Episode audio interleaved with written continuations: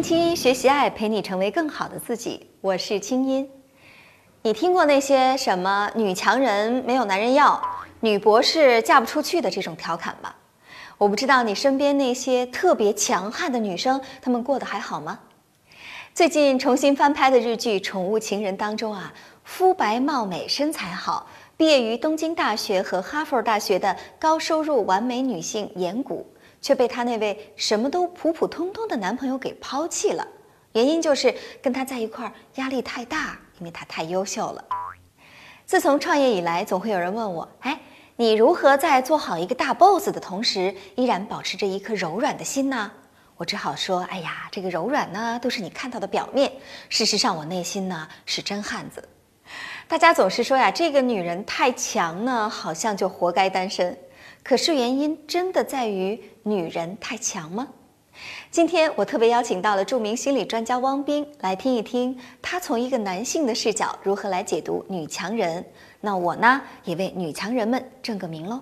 本期节目，秦英姐和著名心理专家汪斌老师通过热剧《宠物情人》为我们解读女强人背后的心理密码。男人是怎么看待女强人的？其实你比如说“女强人”这个词，很少听到一个人被称为男强人。嗯，男人应该天生应该强。对，其实我们是对不同性别有预设的，这个男人就应该是强，弱了你就暴训了哈。但是对于女人来讲，你强大是个个例，所以要专门加一个词告诉你叫女强人。嗯，那实际上在这个背后，就实际上对女人有一个预期，就是你不应该那么强，你应该弱一些。但是如果女人真弱，男人会喜欢，她会尊重她吗？也未必。我们都知道，其实关系里还是要要求一个基本的对等的。对，他这么能干，她为什么会找一个那么弱的呢？这也不匹配。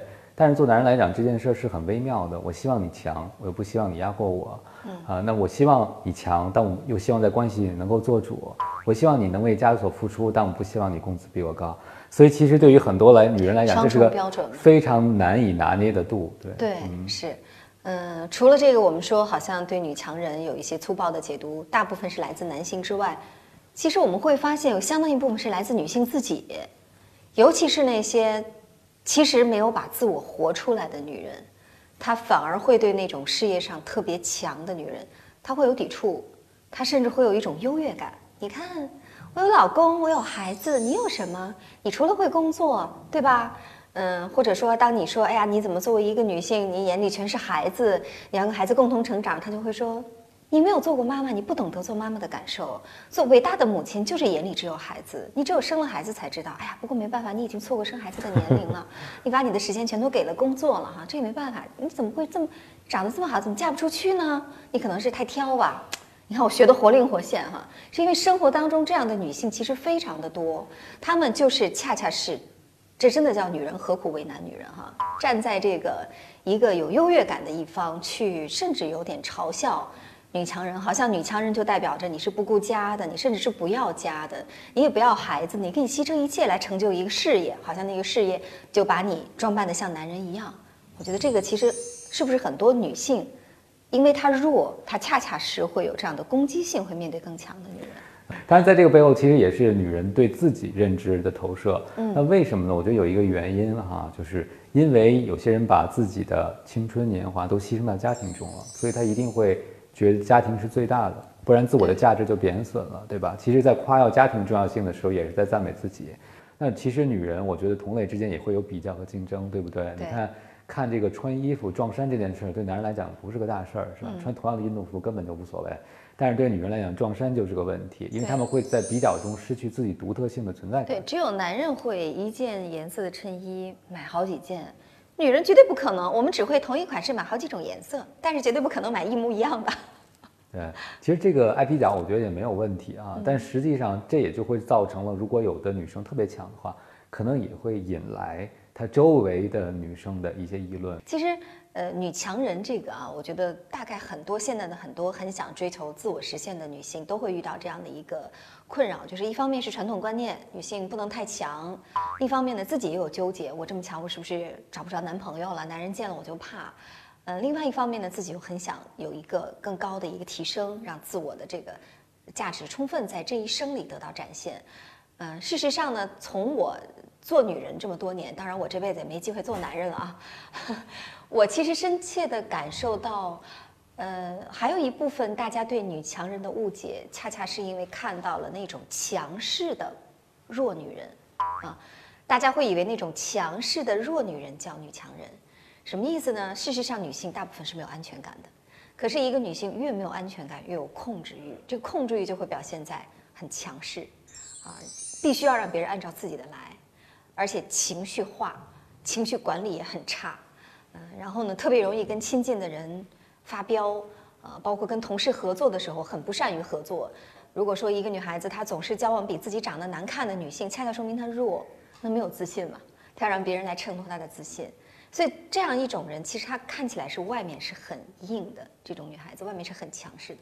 但其实内心是很弱的。我觉得这个人的内在力量长外边了，就容易变成伤害别人的铠甲。对，长在里边呢，就真的是内功和内力了。嗯，呃，我认识一位朋友，平时非常独立自信，一到谈恋爱就变成了一个哭哭啼啼的，向别人去证明爱和索要爱的人。嗯，你就会发现这种人其实不是真正独立自信。当他周围没有人可以依靠的时候，你是测试不出来他是不是个会依赖别人的人。嗯往往是进入亲密关系才知道这个人是强是弱。所以，好多看上去很强的人进入亲密关系，为什么衰弱一塌糊涂呢？因为他内心有很脆弱的一部分，是希望别人来支援自己的。当我们孤立无援的时候，他可以坚强；但一旦有一个人出现，他的依赖就被焕发出来了。我前两天看到一个观点特别逗啊，这个世界上最强大的人是谁呢？是婴儿。哦，因为他什么都不用做，只要靠哭就可以号令全世界，你都 得听他的，而且你没有办法指挥他，你只能听他的。什么做不了？这就涉及到了另外一种强，就是你刚才说的，就是弱势控制嘛。嗯，就是我用我的软弱，我用我的脆弱来告诉你们所有人，你们都得对我好。嗯，当然，所以这样的强也会让很多人觉得避之不及啊，因为你会觉得和他在一起，你总是错的，你总是对不起他的。是，所以说我们更提倡女性要做强女人啊，强大的女人，而不要做女强人，女人这么的强势。但是呢，有一个可喜的现象，我觉得九零后真的是不同了哈。嗯，我觉得九零后的很多男生是非常能接受女人比自己强的，因为他们很现实，他们知道生活呢，两个人就是一种合伙人的关系，对吧？生活合伙人，呃，所以呢，呃，就像我今天早上发了一条朋友圈哈，我觉得也送给所有的女性，与其处心积虑的去做合伙人背后的女人啊，还不如呢，好好努力做一个能够合伙的女人。啊女人要一起加油。想看到青音姐和本节目的更多动态，添加微信公众号“轻音约”，点击关注，每天都会推送给你有爱有趣的内容哟。好了，今天呢就是这些，非常感谢你关注听清音。如果想要继续跟我互动，可以添加我的公众微信号“轻音约”，约会的约，在那儿呢可以向我提各种情感问题。另外，我们为大家准备了一个重磅彩蛋，就是赶快扫描屏幕上的二维码，或者在各大应用商店搜索“绵羊热线”，就可以和众多的心理专家和情感主播进行实时互动。祝你好心情，我们下次聊。听清音节目组全体工作人员祝你好心情。